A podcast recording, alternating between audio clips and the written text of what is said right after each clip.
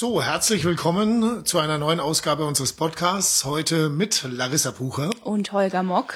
Und äh, wir freuen uns auf drei weitere spannende Themen heute. Zum einen haben wir da natürlich den Winter im Allgäu, der eigentlich gar keiner ist. Ja, dann haben wir noch das Thema Silvester. Mhm. Was tun mit Feuerwerkskörpern? Genau, wie jedes Jahr am 31.12. Genau. Und dann haben wir noch den Ausblick auf unsere ähm, Video Reportage. Videoreportage. Mit Video natürlich. Mhm. Und zwar waren wir diesmal in einer Wärmestube, in der Wärmestube in Kempten. Und da war es also ganz, ganz beeindruckend. Inwiefern, darüber sprechen wir dann später. Zunächst aber erstmal zum Allgäuer Winter in Anführungszeichen. Es fehlt der Schnee und der Schnee fehlt vor allem den Skigebieten und äh, den Wintersportlern. Tja, Larissa, du als Wintersportlerin, du sitzt wahrscheinlich schon auf glühenden Kohlen, gell? Ja, es mir wird immer heißer wegen der glühenden Kohlen und mhm. natürlich dem Wetter noch dazu. Ähm, es ist einfach gar nichts in Aussicht. Man kann die paar Pisten, die oben präpariert sind, schon fahren, aber jetzt, wenn die Urlauber dann auch kommen. Da sind die Skigebiete natürlich auch überfüllt. Also ich bin gerade zurzeit eigentlich nur am Joggen und ähm, ja, also Alternativen suchen. Also ich gehe momentan gar nicht gern vor die Tür. Es ist klamm, es ist trotzdem irgendwie kalt, es fühlt sich einfach elend an. Mir wäre viel lieber minus fünf, minus zehn Grad halber Meter Schnee, Sonnenschein, schön trocken und so. Und was halt jetzt das Problem ist, was die Liftbetreiber haben und überhaupt die Wintersportorte, ähm, dass die Touristen, die jetzt kommen, natürlich Skifahren wollen. Die Gemeinden haben sich jetzt irgendwie Gedanken gemacht und äh, versucht da irgendwie zwanghaft da irgendein Alternativprogramm aufzustellen. Und was mir ins Auge gestochen ist, das ist das Vollmond-Erdritual in der Sturmannshöhle oder Jodelkurse. Ja, also ähm, ist der Wintersportler an sich jetzt so der Typ, der dann kommt ins Allgäu und sagt, okay, dann hat's halt keinen Schnee, dann mache ich halt was Esoterisches. Jetzt, jetzt werden mich wahrscheinlich Yoga-Freunde gleich wieder steinigen, weil sie sagen, was hat denn bitte Yoga mit Esoterik zu tun? Ja, die Masse der Leute sagt halt dann schon irgendwie so, oh, Yoga, ich wollte eigentlich die Piste runterbrettern, dann ein bisschen Après-Ski, ich wollte mich sportlich betätigen, Yoga hm, hatte ich jetzt nicht vor, jetzt gerade jetzt kennenzulernen und auch die, wie heißt's, Kraft, Ding, äh, Vollmond-Erdritual in der Sturmannshöhle. Ja. Da geht's also drum, aus dem Berg Kraft zu schöpfen. Das ist dann schon was eher esoterisches. Und äh, ob da dann die Leute so drauf anspringen, ich habe da so ehrlich gesagt meine Zweifel. Aber es ist ja gut, dass man was macht. Das ist ja ganz wichtig, dass man da nicht äh, schläft und sagt, man kann sich auf die auf den Lorbeeren der letzten Jahre ausruhen und sagen, ach, der Winter kommt schon und mhm. der Schnee kommt schon, sondern dass man einfach guckt, okay, was können wir den Leuten anbieten? Und auch wenn es nicht jeden ansprechen wird, es ist wichtig, dass man was tut. Es gibt einige Wintersportorte in Deutschland, wie zum Beispiel Garmisch-Partenkirchen, die den Absprung einfach nicht so richtig geschafft haben in den letzten Jahren.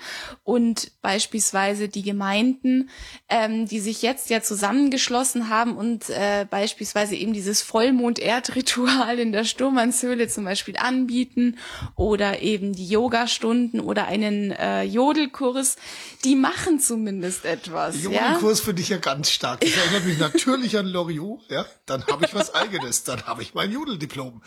Ähm, ist, finde ich, noch ganz witzig, äh, wobei mir sich die Frage stellt, warum man da jetzt je, erst jetzt drauf kommt, weil es gab ja in der Vergangenheit schon immer Winter, die ein bisschen schwächer waren. Letztes Jahr zum Beispiel ähm, war ja auch erst ab Weihnachten richtig Schnee. Also man kann eigentlich schon damit rechnen, und das führt uns gleich zum nächsten Aspekt des Winters, äh, dass das in Zukunft vielleicht sogar noch öfter vorkommt. Stichwort Klimaerwärmung. Ja, und diese Klimaerwärmung ist ja gerade aktuell in aller Munde. Also jeder bringt es ja irgendwie als Argument vor.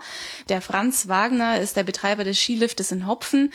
Der sagt, natürlich ist es der Klimawandel, der daran schuld ist. Und dann gibt's aber auch Skiliftbetreiber und Skischulbetreiber, zum Beispiel einer in Oberreute, der Mario Schwendinger, der sagt, ach Quatsch, das gab's schon immer mal. Das der Schnee einfach ausbleibt und dann dafür später kommt. Da streiten quasi die Liftbetreiber genauso wie die Leute an sich. Die einen sagen Klimawandel, was für ein Schmarrn. Neulich war wieder minus zehn Grad. Was soll denn da Klimaerwärmung sein? Und die anderen, die sagen, natürlich gibt's das.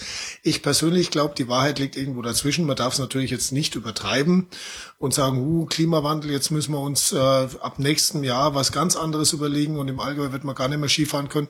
Das kann schon sein, dass das irgendwann so weit kommt. Und da muss man eben dann jetzt auch schon vorbauen, äh, dass man dafür dann gerüstet ist und sagt, okay, dann können wir mit den Touristen aber im Winter was anderes anstellen, zum Beispiel noch mehr, noch bessere Wanderwege, äh, noch bessere Möglichkeiten, wie man im Winter ohne Schnee auch seine Zeit sehr schön im Allgäu verbringen kann, weil die Möglichkeiten gibt's ja. Ja, ich glaube, die Diskussion ist wichtig, dass sie stattfindet in der Öffentlichkeit, dass die Geister sich auch hier im Lokalen scheiden, dass es auch im Kleinen bei dem kleinen Liftbetreiber zu spüren ist und dass man einfach mal guckt, okay, wie kann jeder zu diesem Klimawandel ähm, also entgegenwirken, nicht beitragen. Wie können wir denn zu diesem Klimawandel äh, beitragen? Dingen? Äh, ja, nein. wir wollen dem natürlich entgegenwirken.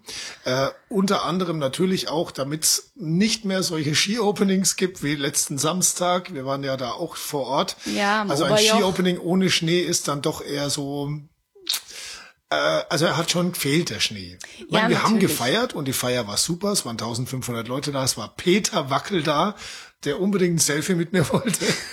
äh, äh, und äh, der auch gesagt hat, Mensch, äh, Ski-Opening, okay, Après-Ski-Party auf jeden Fall feiern und wir haben auch richtig gut gefeiert. Mit Schnee, muss man aber ehrlich auch sagen, wäre es natürlich noch mal besser gewesen, weil ein Ski-Opening ohne Schnee ist doch, hinkt ein bisschen. Das und, führt uns dann zum nächsten winterlichen Thema. Genau. Und zwar zu Silvester. Da gibt es nämlich ähm, dieses Jahr aktuell die Diskussion in Osterzell. Der Gemeinderat hat da nämlich ähm, ein Argument angebracht, man soll doch bitte eine Bannmeile um die Kirche legen. Genau, woraufhin ein Gemeinderatsmitglied angemerkt hat, dieses äh, Gesetz gibt schon längst. Das wusste ich auch nicht, ist aber ganz interessant. Um die Kirche rum ich weiß jetzt nicht, wie weit diese Bannmeile ist, also eine Meile halt, äh, darf man nicht. Ist eine Meile in Meter? Um 1,6 Kilometer, glaube ich. 1,6 irgendwas. Das ist ungefähr so wie Pi, weiß mhm. auch keiner so. ja, genau, die Kreiszahl. Ähm, jedenfalls gibt's schon das Gesetz, dass um Kirchen rum keine Feuerwerkskörper gezündet werden dürfen. Und das wiederum ist ja auch ganz spannend, weil wo feiert eine Ortschaft, eine, die durchschnittliche Allgäuer Ortschaft normalerweise gemeinsam Silvester? In, in, der Ortsmitte. Natürlich. Und wo steht dann normalerweise die Kirche? Natürlich in, in der, der Ortsmitte. Ortsmitte. Ja, jetzt ist es natürlich relativ schwierig für die Gemeinden durchzusetzen, dass man sagt so, ähm, ihr dürft jetzt an der Kirche nichts mehr zünden, weil da ist eine Bannmeile und äh, es würde, glaube ich, den Brauch auch echt schwächen, wenn man da jetzt per Gesetz hergeht und sagt, so, und jetzt hier im Ortskern möchten wir Ruhe haben an Silvester. Ich meine, das ist ein Abend im Jahr oder eine Nacht im Jahr, wo es dann halt einmal ein bisschen zur Sache geht. Äh, ob man da dann mit Gesetzen so richtig weit kommt, ich glaube es ehrlich gesagt nicht. Besser wäre tatsächlich wieder an die Leute zu appellieren, dass man halt dem Gegenüber den Böller nicht in den Ausschnitt schmeißt oder nicht neben's Ohr hält, weil Trommelfälle können platzen. Das ist halt nun mal so. Es wird auch heuer wieder jede Menge Feuerwehreinsätze geben. Es wird Verletzungen geben. Das ist jedes Jahr an Silvester so. Aber bitte, ich meine, die Vernunft sollte doch eigentlich dazu beitragen, dass zumindest nicht so arg viel passiert. genau, der gesunde war. Menschenverstand sollte auch an Silvester funktionieren. Am so 31.12. ist es ja eigentlich so wie jedes Jahr, ne? Ja, und dann gab's ja da noch äh, diese Geschichte aus Fronten, auch zum Thema Feuerwerkskörper, ähm, wo es dann doch meiner persönlichen Meinung nach ein bisschen absurd wird. Und zwar hat da auch ein Gemeinderatsmitglied äh, angeregt, dass man doch ähm, an Silvester auch an die Flüchtlinge denken muss. So, jetzt ist Flüchtlinge sowieso schon so ein Reizwort. Äh, und man muss wirklich aufpassen, dass man das nicht äh, zu sehr auch äh, missbraucht für, ähm, ja, ich sag mal, Vorgänge, wo es dann schon ein bisschen hinkt. Also das Argument ist das, man könnte ja wegen der Flüchtlinge einfach auf Feuerwerkskörper verzichten, weil Feuerwerkskörper halt nun mal ein bisschen wie Krieg klingen. Und man könnte das als Appell an den Frieden auch sehen, dass man sagt, wir verzichten auf Feuerwerkskörper, äh, um die Flüchtlinge davor zu schützen, dass sie weiterhin unter den Kriegstraumata leiden. Ja, und eine Gegenaktion hat der dritte Bürgermeister vorgeschlagen, um dagegen Flagge zu zeigen. Und zwar, sie wollen auf den Breitenbergwiesen einen Friedensengel projizieren. Also das finde ich dann schon etwas, ähm, ja, übertrieben auch in diesem Zusammenhang. Ja, also ich meine, im Prinzip die Idee, ein Zeichen zu setzen für den Frieden und auch äh, an Flüchtlinge überhaupt mal zu denken, finde ich persönlich gut gar nichts dagegen. Nur ich finde, man sollte jetzt Feuerwerkskörper zu Silvester, die ja für Freude, die für ähm, die die bösen Geister vertreiben, vertreiben sollen, ja. genau, die sollen ja gerade auch die bösen Geister vertreiben, das dann in äh, Relation zu setzen zum zum Krieg und äh, so. Ich finde, das hinkt. Ja. Also das hat das eine mit dem anderen überhaupt nichts zu tun. Und wenn man es jetzt mischt, dann würde man, finde ich, jetzt auch äh, das dieses ganze Thema Flüchtlinge auch wieder in einen Topf schmeißen, wo es, finde ich, persönlich nicht, nicht reingehört. Ja. Also ich glaube, diese Westerraketen an sich natürlich, es ist ja ein Aspekt dabei, der Umweltgedanke, es bleibt ja immer jede Menge Müll liegen. Ähm, es gibt immer Gegner. Also alles, was Spaß macht, kann man auch sagen, soll verboten werden, weil es macht ja Dreck alles, was Spaß macht, gefährdet in irgendeiner Weise irgendwie Leben. Es ist einfach so, dass Leben die Gesundheit gefährdet. Da so müssen wir uns einfach einig sein. Ja. Ich meine, wir sind ja nicht hier irgendwie, um mit dem Helm auf dem Sofa zu sitzen, oder? Mhm. Und ist ja von Geburt an in Lebensgefahr. Ja, ja, genau. Man kann immer, so wie Uli Stein mit diesem, mit dieser einen Karikatur, mit dieser Zeichnung auch verdeutlicht hat in einer Karikatur, immer dieses Schild hochhalten dagegen. Aber mhm Mai ist halt Silvester. Da würde ich sagen, wir lassen zu Silvester die Kirche mitsamt Bannmeile im, Im Dorf. Dorf. In der Dorfmitte. und äh, appellieren einfach an die Vernunft, äh, dass da möglichst wenig passiert heuer.